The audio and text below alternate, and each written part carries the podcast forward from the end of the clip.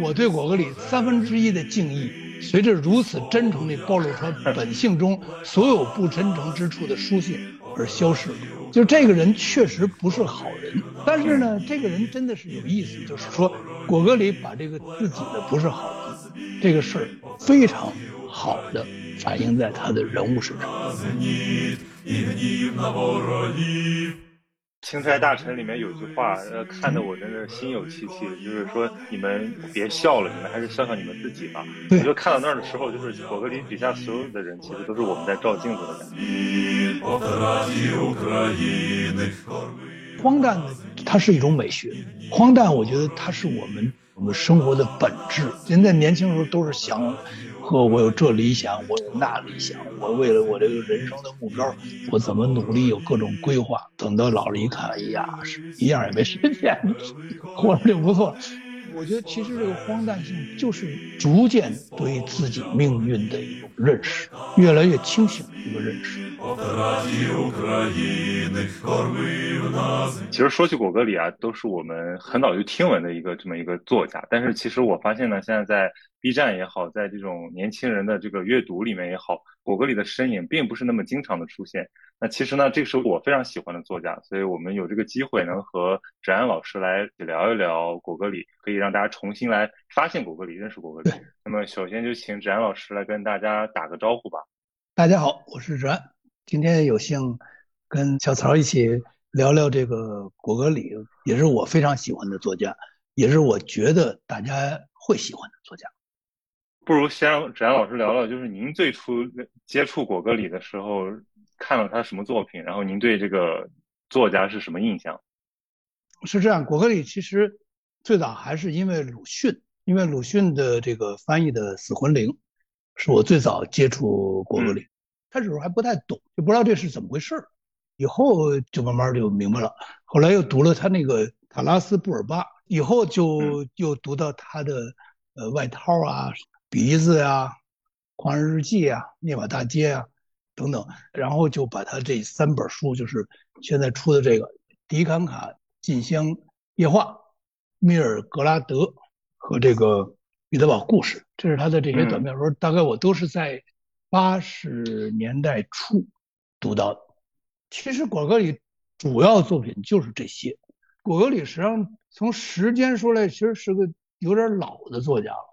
大概就是跟巴尔扎克其实是一个年代的作家。果戈里是一个常读常新，而且越读越新的一个作家。这样的作家在文学史上呢，其实不是特别多。实话实说，嗯，很多作家我们都是因为他有名。他有地位，但是果戈里不是这样。果戈里是一个有这个新鲜感的作家。今年第三遍读他这书，每一遍读我都觉得特别亲切，就跟身边一个人跟你说话一样。虽然我知道他很老，这种新奇感或者新鲜感呢，是我觉得是一个作家的生命力的表现。其实我对这个经典看法，不是说所有的经典都活着。有些经典，他已经死了，或者有些经典已经休眠了，就跟这个死魂灵似的，就有的书活着，但他已经死了；有的书可能已经过去很久了，但是这个常读常新啊。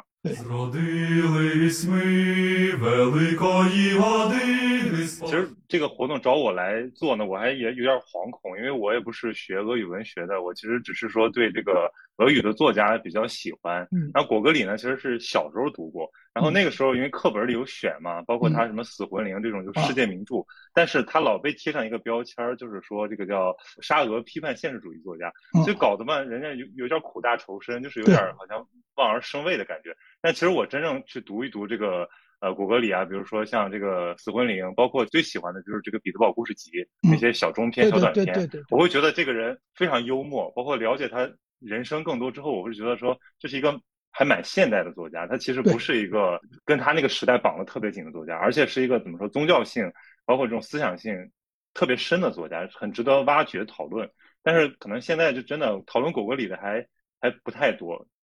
所以我是想咱们有这个机会，作为读者吧，来聊聊我们眼中的果戈里。那其实我们也会介绍介绍他的这个人，然后也讨论讨论我们读了他哪些作品，为这个不太了解他的读者来梳理一下他的作品，相当于推荐一下，然后也讨论一下这个果戈里的影响，包括他对一些大作家的影响，比如说鲁迅，对吧？纳博科夫，然后也提一提他对这个俄罗斯这个黄金时代他的这个重要地位。当然了，咱们这不是一个文学课，所以我们也不是说这个怎么说呢，一锤定音。我们就是作为一个读者的个人意见。读者对行，咱们其实可以先聊聊果戈里这个人。这个人就蛮好玩的，因为他其实是一个还蛮戏剧化的人，有他著名的这个焚稿事件嘛。我觉得您可以聊聊对果戈里这个作家的观感。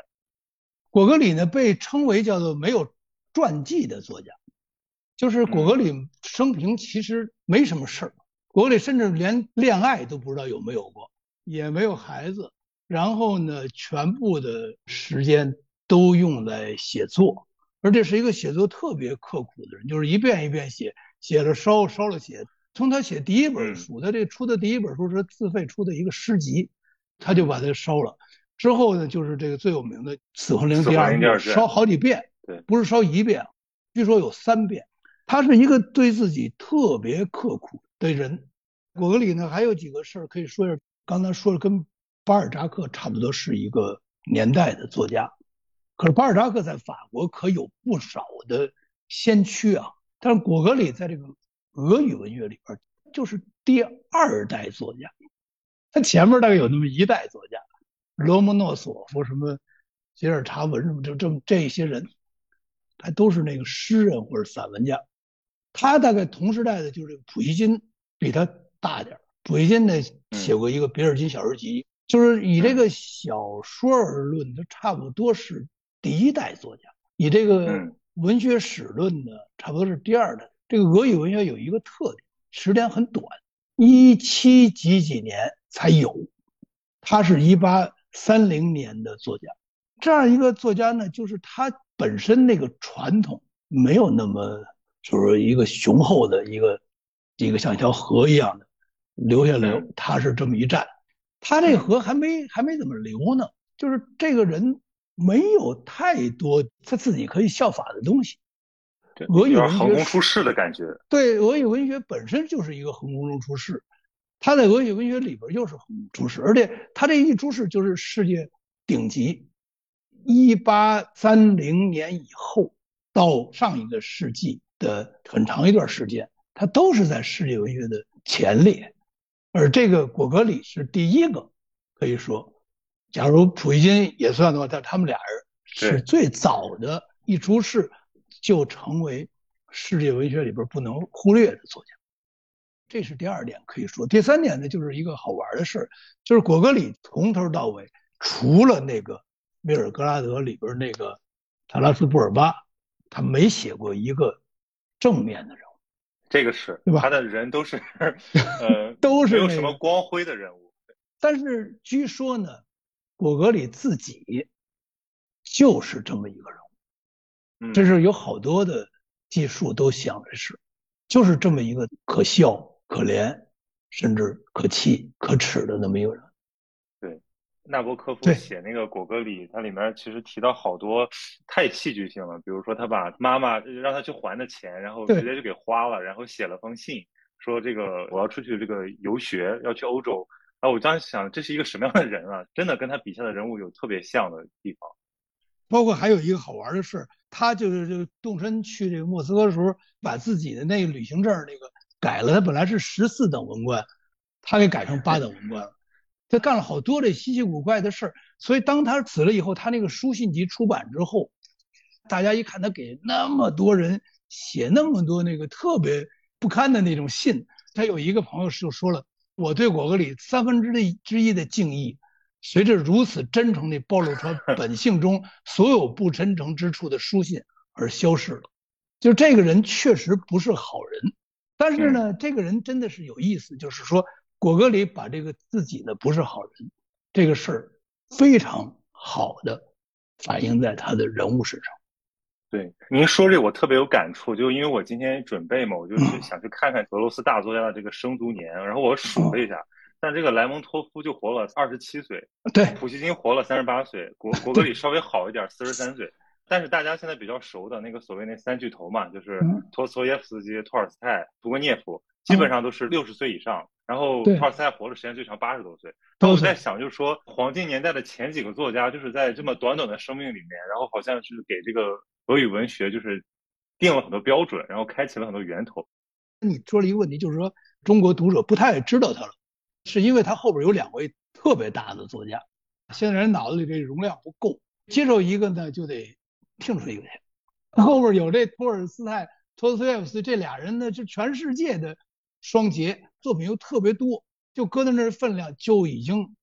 把大大家对这个俄语文学的兴趣占了一多半还有剩下的就是契诃夫。契诃夫这个人就更不得了，可能一共才活四十四岁，就这三个人就已经把我们对整个文学的这个这个兴趣点就基本上都给占齐了，就容不下这第四个人了。这问题是在这儿，真不跟赖果戈里。平心而论，果戈里绝不因为托斯托耶夫斯基、托尔斯泰和这个契诃夫的存在而减色。嗯。并且实际上，他们这些后面的俄语文学这些大山，其实都受了果戈里的影响，或多或少吧。他的影响还不是说他影响了托斯托耶夫斯基或者影响托尔斯泰，他自己就就过去了，不是他自个儿还在那儿亮。他那个风格，其实后面没有人超越他，就他那种怪诞的的那种。有很多人学他。举个例子啊，比方说这个他的传人啊，一个就是这个萨尔蒂科夫谢德林。还有契诃夫的这个早期，就是那契红杰那部分，受了果戈里比较深的影响。后来的这个布尔加科夫，是受果戈里很大的影响的一个人。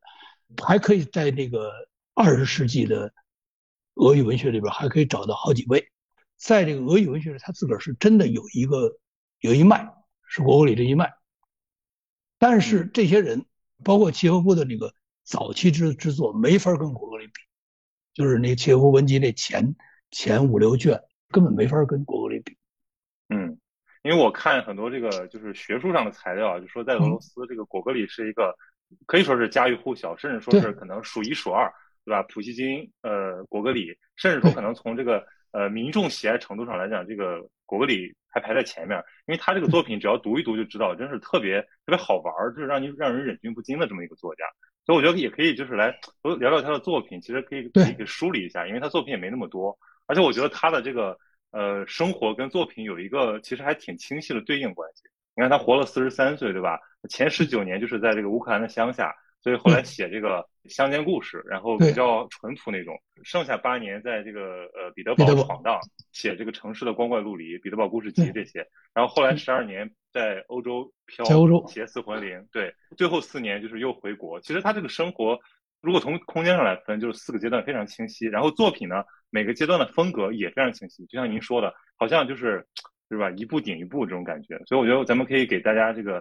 来介绍介绍，从从头开始。有点盘点的感觉了。对，我觉得呢，就是咱们是不是先拿那个个人喜好来盘点一遍？因为按顺序讲吧，又成文学史了。这同学们可能各位都在学校里讲过了，咱们就是打破这个，咱们按咱们个人的爱好，比方说我推荐一本书是什么书，两本是什么？你觉得可以可以？可能对于读者是不是更更有利一点？然后咱们讲的这书的时候呢？再说说他大概相当于他第几期的作品？行行行，那要不然我先抛砖引玉吧。你先你先说，你先说。比如说我最喜欢那外套，然后还有梨子，就这个那种怪诞感，让我觉得他特别像现代作家。大家如果从感知上不会把古果戈里和卡夫卡和后面的那些现代作家放在一起，但其实你读他的作品，我会觉得他里面那个冲击力，还有对人的那种就是人性的那种那种剖析、那种讽刺，啊，我觉得其实。跟现代作家比，完全不逊色，而且他又别有风味。就他这种边写实，然后边抒情，然后非常夸张，让人觉得就是神神鬼鬼的感觉。我觉得就特别符合现在作者的口味。所以其实如果让我推荐个人偏好的话，我会愿意推荐这个《彼得堡故事集》。跟你一样，我也是觉得，如果果戈里只读一本的话，我也建议读这个《彼得堡故事集》。稍微多说一点点啊，就是果戈里其实是一个。前卡夫卡时代的卡夫卡，就是咱们经常把作家呀理解为一个时代的产物。卡夫卡呢，经常我们理解为这个跟一战跟这个欧洲的这个资本主义到某一阶段，跟这个之之前的世纪末，跟这些东西联系在一起，跟当时奥匈帝国状态联系在一块儿。也就是说，我们现在人基本上跟卡夫卡是在一个时代里。当然，我们有后来有二战，因为卡夫卡也没想到后来还有二战，而且这个二战比一战更夸张，更夸张，这是他绝对他想不到的事。但是我们基本上跟卡夫卡是是一个时代的人，果戈里应该是这时代以前，果戈里时候还没这些事儿，还没有这个，包括这种世界大战以及这个整个一大家这个精神上的这个全体精神上的这种崩溃、这种沦丧，这种情况其实还没发生呢。嗯，但是果戈里已经在他的作品里边把这种状态都写出来了。这个东西呢，其实就是我们现在常说的一个东西。叫做荒诞，荒诞这个词呢，其实可以说很多，比如说卡夫卡式那种荒诞，就是说他不不仅仅是像这个俄狄浦斯这种是一个命运感，就是你都不知道是什么，你就在这个荒诞里边，你跟这个世界的关系整个就不对，这世界里所有人之间的关系都不对，你在这种不对的关系里边脱身不得，你只能在这关系越陷越深。他所有的这个变化，都跟你意愿不一致，而这个变化一旦启动，它就永无终止。这个状态是那个荒诞的本性。这个东西在一战或者到二战以后，我们特别的深切的感受到。这个东西呢，我们可以称之为卡夫卡的感受，也可以称之为是我们二十世纪人的感受。嗯，这个感受。很奇怪的，它出现于果戈里笔下，而且这个感受是在很少有的人。比方说，你看看巴尔扎克在写什么？巴尔扎克他那个世界是一个多么的一个逻辑清晰，整个这世界就跟一张地地图摆在面前似的。你们家住哪儿？走哪条路？他清清楚楚。但是你看看果戈里，比方说你说像外套里边这个主人公，你看他们。对这个世界是个什么感觉？就是对他这整个对这世界要求，全部问题就是他想穿件衣服太破了，他想做一件外套，就这么一个事儿。之后这个人就不是光他，整个这城市都脱离了自己的轨迹了。对，那这个状态对于我们今天人来说是多深的一个切身的感受。我觉得一个伟大的作家，伟大在于他是在你前面，甚至在他同时代人的前面，把这东西写出来了。这个是多不了不了不得的一个一个事情啊！其实纵向比较一下也更明显，比如说他跟比他大十岁的普希金比起来，他的这种怎么说现代性，或者说跟我们的这种契合就更更突出嘛。对啊，普希金那种洋溢的，就是乐观主义的那种那种理想主义的。我们现在看来确实感觉好像不是一个时代了，但是确实看果戈里就是觉得，哎呀，真是又可悲又可笑。但是回头想想说，天呐，我自己不也这样吗？就我觉得这个太明显了。对，你就拿这个普京的最重要作用欧根奥涅金，比方说和果戈里的《死魂灵》，你比一下，普京那些人感慨的是什么东西？果戈里的人在这忙什么呢？特别像是一个台子上有一个人在这，或者低吟，或者是高歌。底下有一个人在在趴在脚脚底下那那那 想想办法从那桌子腿底下抠出一个钱来，垫着桌子腿的那个，他把那钱给抠走，这那个就是果戈里的人物，因为他这一抠走，整个这桌子倒了，他就是这么一个鬼鬼祟祟、偷偷摸摸的在那个黑暗里边发笑。还有一个问题就是，如果只是看，比如说看文学史，或者说看他的介绍，比如说批判了这些小人物的。什么丑陋啊，这个卑微啊，然后这个这个人性丑恶，我觉得这个就是还是太片面了，太形容词化了。如果真去看这个原作啊，这些人物可笑是可笑，但是多少也有点可爱，甚至你会被他给整的，你是觉得真的这些人太生动了。我觉得这个感受真是让这些人活在我们心中。比如说他写这个契诃科夫，哇，我我经常在生活中看出这个契诃科夫式的人物。然后契诃科夫这种人放在我们这个时代，他如果不被抓着，他就是个成功者，他可能就是一个大人物。他被抓着，他可能就是个阶下囚，就感觉好像果戈里式的人物在我们现在这个生活里面还很多，就感觉好像在写我们这个时代一样。而且我推荐第二本书就是这个《死魂灵》，第一部我特别烦，就是把这人定成什么现实主义啊、浪漫主义啊，果戈里，假如他是个现实主义作家，假如他反映了俄罗斯的农奴制，这跟我有什么关系？我凭什么因为他反映了俄罗斯的什么一段，我要看他的书啊？所有这种议论被我们的文学史家不断的在那讨论，可以他们讨论，但是你跟我作为读者，你根本说不着这话。但是果戈里写的那是我呀，问题在这儿啊。对，这才是有意义的事啊。你爱说什么主义，什么主义都可以，最主要他跟我有什么关系？这是最重要的主意。对，这个人物能不能就是走进读者心里？哎，我觉得可能还有个问题是，这个俄罗斯的这个人物名字都太长了，就是这可能是观感上的问题。包括他的这个叙述方式，我觉得《死魂灵》没读去没读进去之前呢，呃，确实感觉有点琐碎，他感觉好像就是那种一进屋子，他要给你把这个屋子描摹。一遍的状态，但习惯了这种方式之后，你觉得还挺有意思的。就他就是写一写，然后自己跳出来，然后还评论两句，我觉得这太好玩了。就是包括《死魂灵》这本书啊，我们与其把它看成是一个长篇小说啊，嗯，不如把它看成是一个系列。就是契契科夫去收买这个死的农奴的这个名单，他是今天见了一个人，又又见一个人。那些人其实互相之间都没有什么联系，是契诃科夫不断的见到一个人又一个人又一个人，他们有一种互补性。契诃夫是一个特别卑鄙的小人，那些人比他还可笑。最后看的结尾，契诃夫不是最讨厌的那人，所以我觉得呢，咱们得尊重文学史家，他们愿意用现实主义、浪漫主义什么词儿来形容果戈里，让他们去形容。但我个人认为呢，我关心的真的就是。果戈里笔下的这个世界，他跟我的这个世界的同质性，嗯，果戈里的人物跟我的这种共鸣性，我关心的就是这两个问题。这两个问题，如果一个作家做做到了，我读他的书，我就愿意一遍一遍的读他的书；如果做不到，我一遍都读不下去。所以我还是抱着这么一个特别实用的态度，就是我读这书，他得让我有共鸣，嗯。对，张老师，要不咱就是稍微掰开一点，比如说给这个不了解果戈里的这个听众们讲讲，就比如说《死魂灵》大概写了个什么，以及怎么读出这种就是惊人的味道来。死魂灵，可以把这个故故事简单给说一说。你说吧，我补充好吧。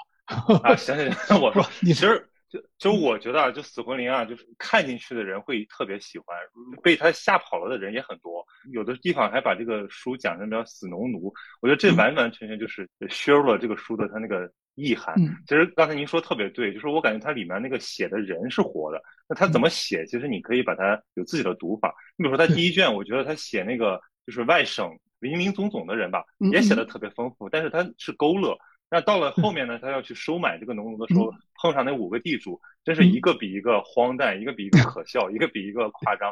其实这个故事特别简单啊，就是在这么个背景下呢，这个契诃科夫是个我们叫他一个投机家吧。非常唯利是图的一个冷血的这么一个人，他要出人头地，他找到一个发财的机会，就是去买这个死农奴的这个名额，然后买了之后要那个契税，就是有点像空头支票吧，就是就是去去套证，然后他就去游说这些地主嘛，然后就碰上了各种各样的地主，比如说他碰上这第一个地主马尼洛夫，呃，这个人也是特别生动的一个，就是这个人很假惺惺，做什么事都非常夸张。我印象好深刻，就是说他后面又遇到这个人，两个男人就见到对方在大街上，就是抱着亲了五分钟，然后最后这个什么牙都疼了一天，就是他是一个让人很肉麻的人，是一个就是这个要命的无聊，用果戈里的话说。这之后他又去了另一个这个小地主家，这个女的地主，这个这个人是一个比较呃狭隘，就是这个是确实反映了那种就是鼠目寸光那种斤斤计较那种。怀疑他是不是买便宜了，三天是睡不着觉的这么一个人。再往后呢，就是中途又插进来这么一个人，叫诺兹德辽夫，是一个这种大大咧咧的，好像做一些夸张的，然后动不动就是要赌博，然后要跟他下棋来交易，然后最后还想要把他打一顿，然后下了契科夫这个就是落荒而逃的这么一个人。然后第四个呢，这个就是那个叫狗熊嘛，就是索巴凯维奇，他其实是一个。这里面感觉是脑子还正常，就不动声色让自己利益最大化，但是他确实也有非常多的这个劣根性在。然后最后一个就是在文学史上鼎鼎大名的，大家都知道这个普留西金，就著名的吝啬鬼。其实他很有钱嘛，家财万贯，但是又非常抠门儿。比如说见了契诃科夫，要用这个旧饼干招待他，然后契诃科夫吃，然后还不能扔掉，让这个女仆把这个发了霉的刮掉再喂鸡，就是这么一个人物。反正就是写这个契诃夫去这些人的家里，然后去跟他们聊，把这些人的生活勾勒的非常的鲜明。其实就是这么一个故事。要这样讲出来，你会觉得像有点像一个游历。我不知道我我这样介绍是不是？对，你说的对，你说讲的都挺对。关键我们不能把这个契诃夫这个事，他去买这个死农奴这个事儿啊，当成一个完全写实的事。这些人物，我我们也不能当成就是说是那个时代的众生相。其实呢，这个事情本身就是一个非常荒诞的事。其实我们可以把这个契诃夫买的死农奴的事跟这个，比方说卡夫卡的这个诉讼，约瑟夫可以突然被判了死刑，其实他这都是一类的事，它都是我们这个生活常规以外的一个事。就这个契诃夫脑子里突然有这么一个灵感，突然想这东西可以买，然后他就做这个事儿，就等于约瑟夫可以突然被被一个法庭判处死刑了一样。嗯，按照那个纳博科夫的说法，说他其实也没做调研，他也没有这生活，对，这点子是从普希金那儿听的，然后他其实是联想出来的这么一个事儿。其实它是一个用理念在创造的故事，是吗？所以我觉得这个死魂灵啊，它虽然里边没有灵异的事情啊，但是我觉得如果和这本就是这个彼得堡故事啊，比方说这个涅瓦大街，再把这个狂人日记引入进去，就是一个人脑子出问题了。那把这些东西放在一起，其实大概可以看出那个死魂灵的一个来源。他就是写了这么一些人，不是一个生活中的真有这么这样的人，而是这样一些人被卷入了这么一个稀奇古怪、莫名其妙的这么一个事儿，而且像契诃夫一样，就为这件事儿，就简直是。发疯的，发疯的要要要做这事儿，那所有人不接受，不接受，最后怎么就又被他说服接受，等等等等，这弄成了，弄不成。其实我们可以把这视为一一种疯狂，嗯，就等于这个外套一样，外外套在前半部分看似一个写实的故事，对吧？对，一个人这衣裳太破。破的他就拿着去找一个裁缝说：“你们这再给我补，因为这破的什么程度？他这领子越来越小，这领子这都用来补别处了。所以这衣服衣服这这人说这不行，你这衣裳实在是不行了，缀不上针了，已经必须你得从买一件了。就开始攒这钱，最后终于有了这个钱了，把这个外套做好了，一穿，哎呀，原来那破外套呢，被大家视为一个奇谈。”现在穿上新的了，又被大家觉得不是他怎么这样？当天就被人抢走了。然后这故事没完，这之前有一段非常有意思，就是他去找那将军，非常费劲，然后之后他就什么怎么也不成就一命呜呼，他变成一个鬼了。对，他回来大闹全城。这个事情就是你看纳博科解释特别好，他这人原来就是个鬼，他只有在这个中间有外套那一段时间，他他给自己变成一个人了。当他失去了他，他又回到鬼的状态。我我觉得这没法说是什么什么官僚制度啊什么的，说不上得去，就是一个人这一个执念，然后一个人的境遇，就是一个人，然后这个之后他就不能自拔，然后之后就就就在这么整个这城市，因为有这么一件事情，进入一种混乱，就这么一个事情。我觉得纳博科夫说的也特有意思。我今天刚看到这儿，我我实在是被他逗乐了。纳博科夫讲到外套嘛，他说概括来讲，这个故事是这样进行的：说含混咕哝，含混咕哝，一阵抒情；含混咕哝，一阵抒情；含混咕哝，一阵抒情；含混咕哝，荒诞的高潮；含混咕哝，含混咕哝，直到混沌，一切源头的混沌。就是他，就是好像写了。对很多东西，但就又一个感觉啥也没写。对，但你读进去了，你会觉得好玩。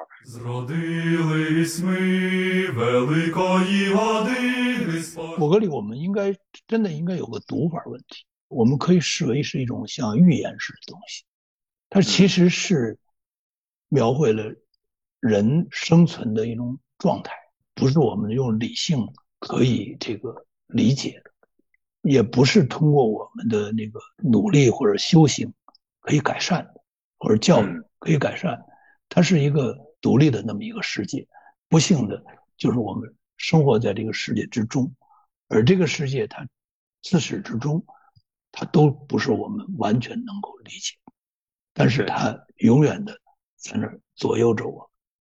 嗯，就是它其实更重要的是。指向一种精神存在的状况。我觉得这个好像在那个鼻子里面，这种这种荒诞就更加夸张，就是一个鼻子突然就是作威作福，然后一个丢了鼻子的人就寸步难行。就说人性好像都太太落入窠臼了，其实是真的是一种你无法形容，但是却感同身受的一种一种生生存状态。就是一种特别有意思的生存状态，就是突然一个人丧失了一种东西，然后之后你就不知道怎么办了。所以我觉得果戈里是一个，就按现在用一个俗话说，就脑洞大开的人。他不是我们这个世界的一个观察者，他是我们这个世界里边的一个怪人，一个奇思乱想的人。他是一个那个变形的镜子，我们在他这面镜子里头。照出来的是我们的真相，嗯，但是那些所谓现实主义的那个镜子都已经落满尘土了，而他这面镜子，因为它是个怪异的镜子，它永远是亮的。是。这个是不是我们就可以说到这个这个著名的《狂人日记》了，对吧？因为文学史上有两篇著名的《狂人日记》，其实果戈里这篇《狂人日记》也是极端的这个重要的一个文本。但是其实我觉得，如果放在中国读者面前，你要说《狂人日记》，其实大家想到的是鲁迅那个《狂人日记》。我觉得这个是不是可以请您多谈一谈？首先，我这得说一点，就是果戈里的这个《狂人日记》百分之百影响了鲁迅，因为鲁迅明确说他受过受过谁的影响。但这两篇文章完全不是一个方向。果戈里的这个狂人呢，是个真狂人，他是在这个疯癫里把自己毁灭的一个。而鲁迅呢，其实是借助一个狂人来讲一个绝对是个真理的话。所以我觉得就是果戈里给鲁迅提供了一个模板。但是这个狂日记，我就想跟大家说，真是非常非常妙。这个日记的第一篇。是他走在街上，他跟踪着一个小姐，那他喜欢那人，他突然发现有两只狗在说话。对对对对，他要去跟那个狗就说：“你帮我去打听打听。”然后那狗一个狗给一个狗写情书，然后就他就在那一封一封的分析这狗的情书，然后他就听说这个西班牙国王出事儿，然后呢说要传给女儿，传给女儿，他说就不能传给女儿，不能，特着急。然后他说，突然他就是西班西班牙国王。就这篇小说确实描写疯狂，很少很少有人把一个人一个疯狂人的精神状态写的这么好。嗯，就是真的又可怜又可笑，真的就是很心酸的一个故事。就果戈里真是对于这个世界上那种机灵人、小人物，就是那个被这个时代的那个车轮给挤出去的那种人，真是太懂这些人，而且太充满同情。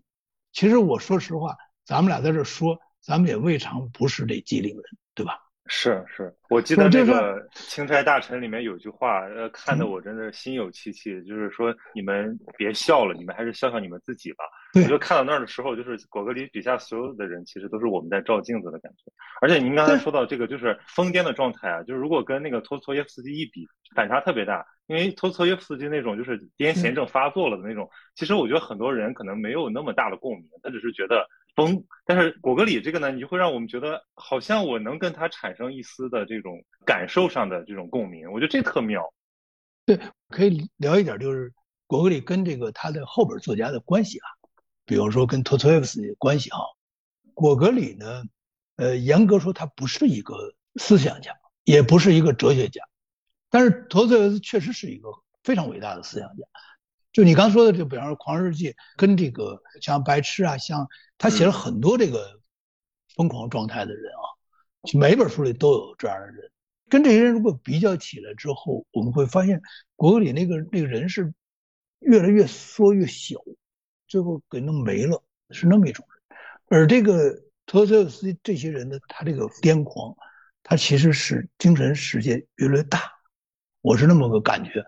甚至我们可以说。托托斯托耶夫斯基笔下的这个癫狂，其实是一个过程，而果戈里的这个癫狂接近于结果。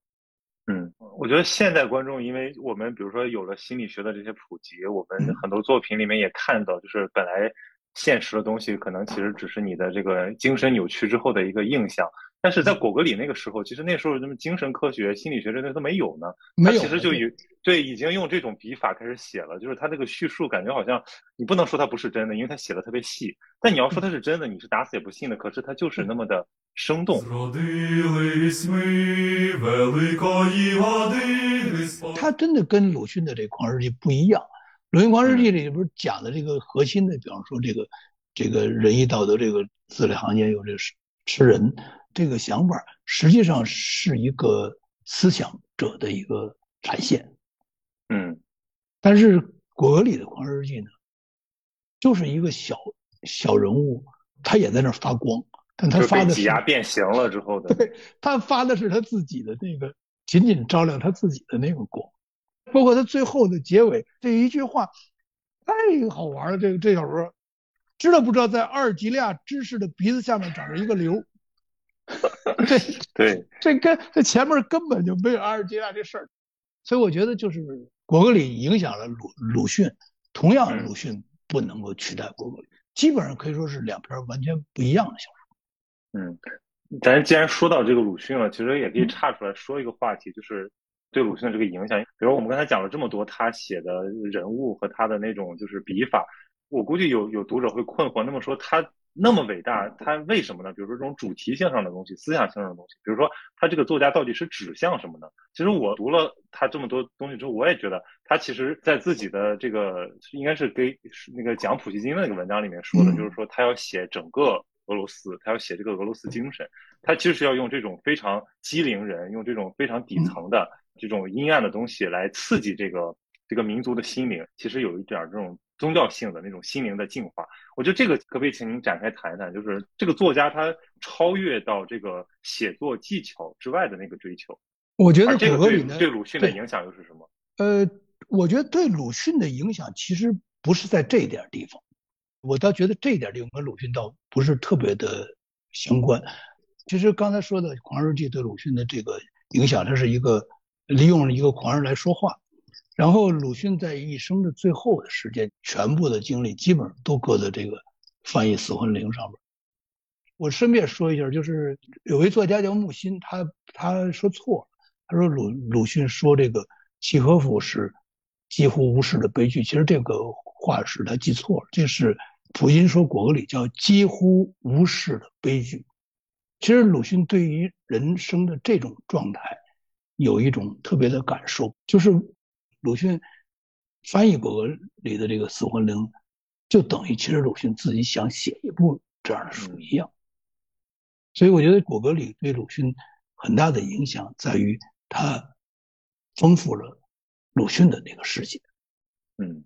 但是咱们回过头说那个，就是果戈里这个人为什么要不断的烧这个《死魂灵》第二？对对对，这个其实是有这么一个事，就是在这个俄语文学里边有有一个现象。我们看后来的作家，陀思妥耶夫斯基、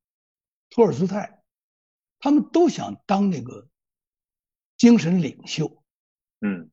得帮这个民族找出路的那种，给民族找出路，而且找很具体的出路，特别是普通人民跟沙皇的关系，而而且还要找跟更高的、跟信仰的关系、跟宗教的关系、跟精神的关系，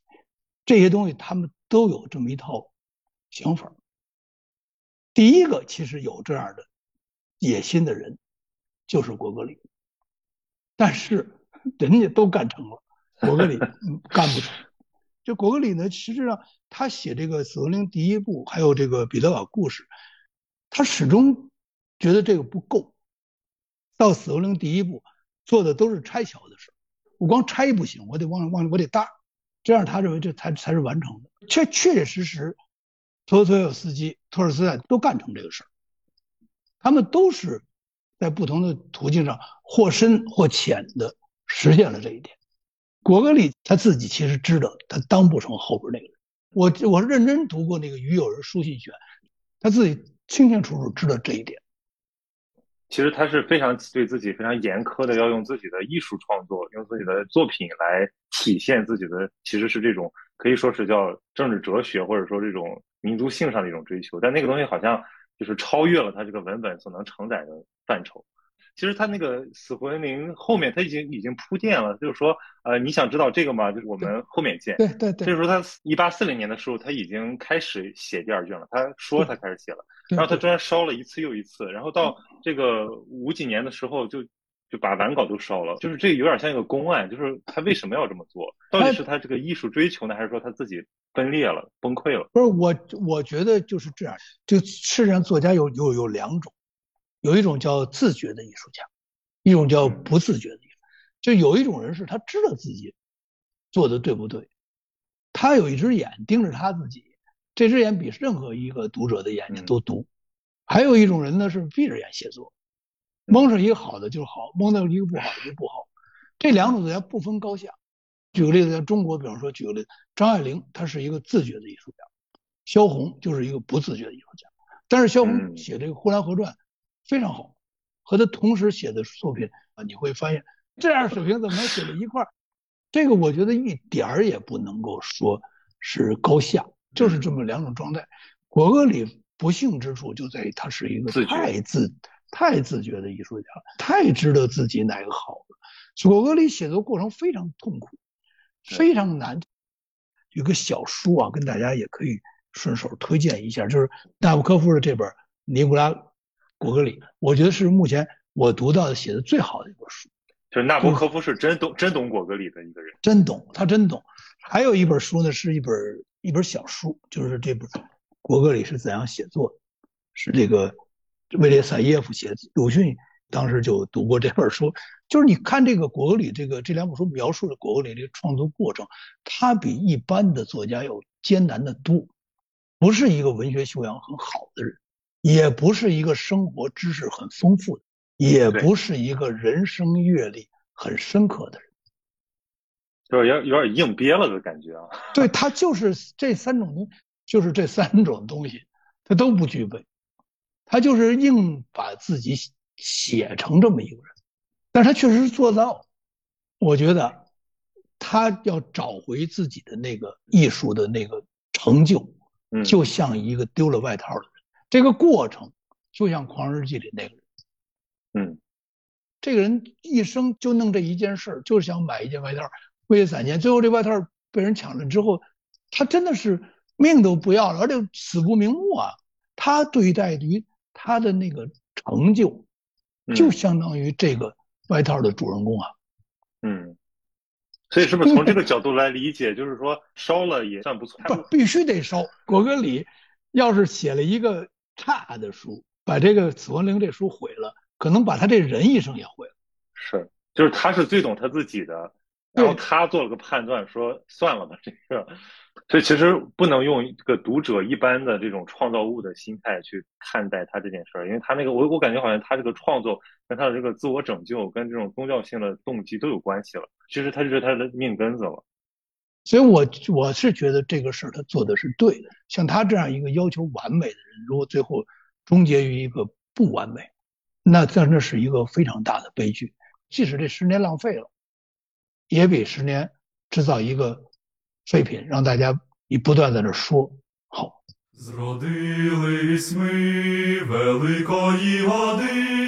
咱们再再说一下这三本书啊，《迪冈卡进香夜话》呢，它其实是一个。乌克兰的民间故事，这个书写的神采飞扬。到了这个米尔格拉德呢，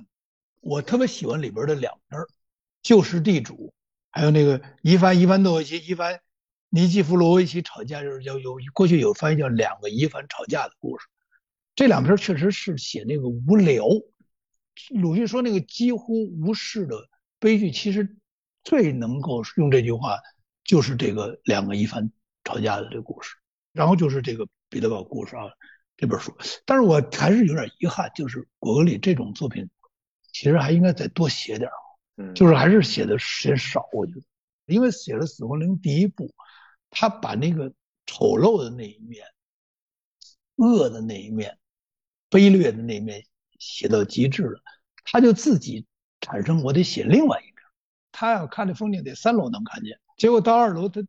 他修不修不成这去三楼的楼梯了，那这个地方我觉得就是他这个，其实是我觉得果戈里这一生浪费的太多，我们只能感慨这个东西。嗯，你看你果戈里的作品，严格说起来不是特别多呀，就这三本再加上《钦差大臣》，还有一个叫一个婚礼吧，一个一个一个悲剧，然后一个独幕剧，然后再加上这个死魂灵，再加上与友人通信什么，就是五六本书。这个俄语作家都是特别能能写的。你看这个托斯托夫斯基，你看这个 托尔斯泰，你看什么，包括契诃夫写，这屠格涅夫都写好些书。但是相对而言呢，果戈里这个写的有点少，因为他把自己大部分时间其实全全浪费了。他其实是一个很悲剧的作家。嗯，我们今天这个主题叫这个透过果戈里的黑暗和微笑看到自己。其实我刚才觉得我们确实也把他的这个阴暗的那部分勾勒出来了，就是他笔下的。人也好，包括他自己的这个生命历程也好，就确实有那些天不遂人愿的部分，有那些就是根基性的不可动摇的命运的那部分。但是我觉得，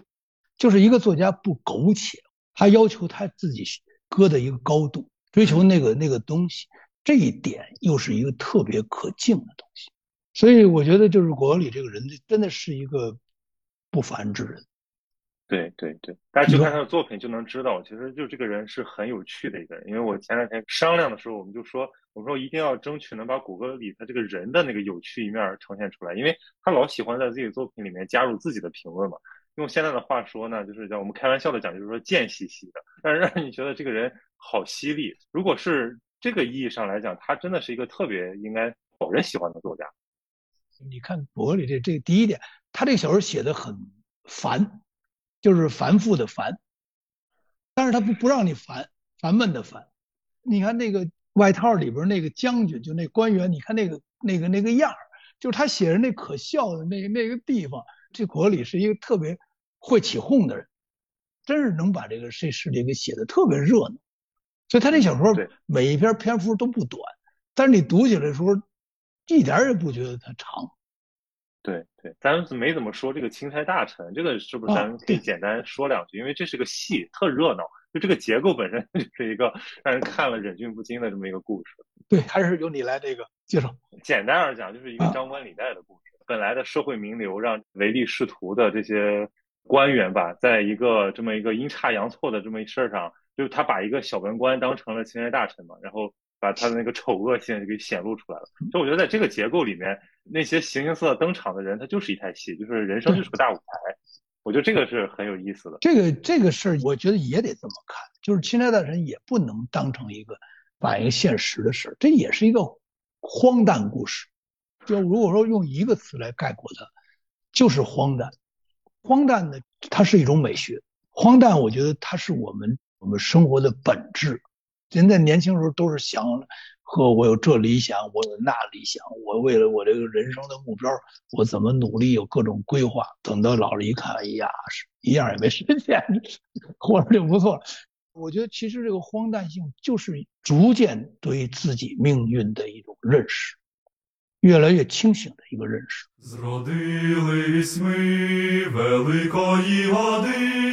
就有一句话，大家一直在说，越是民族的，越是什么世界的，越是什么这，我越来越不太同意这个话，因为人类必须得写出一个人类的共通的东西，必须得跨越空间，还得跨越时间，才能被一代一代人和不同国度的人去读。嗯，没有这个东西。凭什么我一个中国人我要读这个俄罗斯的书？如果不能跨越时间，我一个现代人我凭什么读一个二百年前的书呢？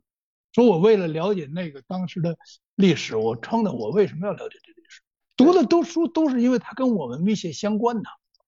对。所以咱是不是可以开个脑洞？就是因为文学史上的这个评论也是起起伏伏。比如就看托斯托耶夫斯基吧，他的这个重要性就随着时间啊越来越重要。那我们就其实现在想，这个果戈里的荒诞性可能也会在后世或者随着我们现代人的这种体验、这种荒诞感的加深，它的这个价值应该会被越来越多人发现，应应该会被越来越多人发现。当然有一个问题，就还回到那个最早咱们谈的问题，就是说我们这个读者的接受量是有限的。这个俄语文学里边有两位，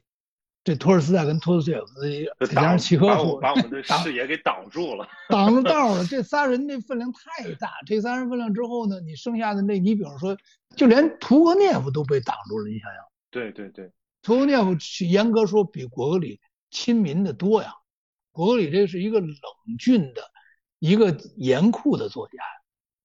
嗯，他让人看了有点发沉，心里。对，但是他是一个特别深刻的人。就是如果我们想读小说陶冶一下自己的性情，那估计读果戈里是不太对的。但是如果说我们想想我们自己是怎么回事，说我怎么了？我活到现在我怎么了？费了这么大劲，怎么什么也实现不了？我怎么跟这个世界的关系就不对？我怎么在这生活的路越走越窄？有一种东西，既不是痛苦，也不是欢乐，它是一种让我哭笑不得的东西，越来越多。假如想找一个朋友来谈谈这个事儿，那个朋友就是郭可里，他在书里等等着你。对你这个说说太好了，就是今天我们用一种比较松散的、比较随意的状态，其实也把他的这个作品和这个人生经历也该提的，我觉得都提到了。这个也真是说挺好玩的这么一个人和他的文字。接着您这个话说，想读果戈里从，呃，什么入手，以及哪个译本？其实我还特地找了找鲁迅那个《死魂灵》看，我是觉得有点难以消化。本来就是语言上隔了一层，然后这个新白话和我们现在的语言又又隔了一层，所以有点吃不消。所以我看的也是这个，就是人文社的这个满涛先生的这个译本。满涛，对对对。不是这个问题，您可以怎么怎么给大家推荐一下？纳布科夫说呀。假如你不懂俄语，你别读果戈里。说实话，我是中学学过俄语的，嗯，但是我现在只会几个词儿和我会这发音，所以呢，这个严格说的我没有能力去谈这个翻译的问题。但是呢，我读了这个满涛这个这个译本，我一直读的也都是这个，他译的确实是读起来很亲切。嗯，就是你说那个鲁迅那个书我也读过。鲁迅呢，当时他不懂俄文，他是拿德语和日语相互对照着读的。他也是已经尽了力了，但是呢，他们当时那种应译的方法有点问题，就是他们要尽量保持那个原文的那个句式，想给中国的汉语提供一些范例。就是周氏兄弟这个努力，我自己觉得是不对。鲁迅这个翻译之后，这个读起来确实有点费劲。可是没有鲁迅这么来推崇果戈里，恐怕我们也读不到满刀先生这一本。所以我觉得我们不能数典忘祖，是吧？而且鲁迅确实生命最后一年干什么不好，全部的时间基本上都用在翻译果戈里上。但是我觉得我现在觉得就是这个，就满涛这个译本应该是读起来很亲切。呃，从哪儿读起呢？我个人还是推荐这本，就这三本书里边的这本，这个《彼得堡故事》这本。嗯，我觉得读完这本，读《死魂灵》，然后呢，再读就是这个米尔格拉德和这迪康卡金香一画，我自己是这么一个建议啊，我不知道你觉得怎么样？行，我觉得这个这个您说的这个非常公允，而且其实也有操作。还有一个问题，知道就是哲阳老师除了是一位非常优秀的这个评论家和研究者之外，他也是一位非常棒的作家。啊，我就帮您打个广告啊，就是这个《寿寿命》的终局版，对吧？最近开卖了，然后我们这个读了《寿命》的这个读者，其实我觉得您这招很高，就是我们非常想看看那个终局版，就是这个有点像第二部的感觉。就是如果大家读了《寿命》，就知道就是哲安老师在这部长篇小说上花的心思。所以说，作为一个就像您刚才自己讲的，就是一个评论家和一个作家，他其实有一种拉扯，有一种张力在。如果您作为一个作者的角度来看。果戈里的这个写作对您有没有影响？我觉得就是果戈里在果戈里笔下其实是存在着一个呃试点。当我们读到外套，读到狂人日记，读到这个鼻子的时候，其实我们感觉到这个人物的可笑或者是可怜，他有一个俯视的一个眼光，就是作者他虽然对于这些人物充满了同情，但是他不是这些人。这些人在他的俯视之下，这一点我自己确确实实是非常喜欢这种写法。就是比方我写《寿命》，其实不论是这个冰封还是这个夜生，呃，实话实说，我都是不大尊敬的，不大看得上，就相当于一颗星或者是一朵云，来看这个人一样，嗯，是一个比较冷峻的一个眼光，嗯，我对这一点，我觉得其实得特别感谢郭格里，嗯，比方说鲁迅写的这个《孔乙己》，当然他是有点同情的，可是最后说孔乙己还欠十九钱呢，然后没有了，孔乙己给把那黑板上就给擦擦掉了，这个时候这个态度就是一个。接近于咱们古代一句话叫“天地不仁，以万物为刍狗”，这个态度其实跟国格里是一致，嗯，对吧？你该怎么样就怎么样吧，就是这么一个态度。嗯，好，我觉得这个翟老师今天真的这是看出来您对果戈里的这个这个这个钟情了，就是真是真是掏心掏肺说了好多。其实就像这个翟老师说的，就是读一个。作家的作品需要一个准备状态，需要一些你自己的感受、你的经历做铺垫。那对于果戈里这样一个作家，就是我们对生活的这种荒诞感，对于这种呃无可名状的这种存在状态，你越有体会，我觉得可能你碰到果戈里的时候，你会越欣喜。所以这个非常感谢芷安老师啊，今天这个花了这么多时间为我们苦口婆心的，就是介绍果戈里，然后分享您读果戈里的感受。行，谢谢小宋。好，那就这样了。Зродились ми великої години з пожеж війни, Із полум'я вогнів плека.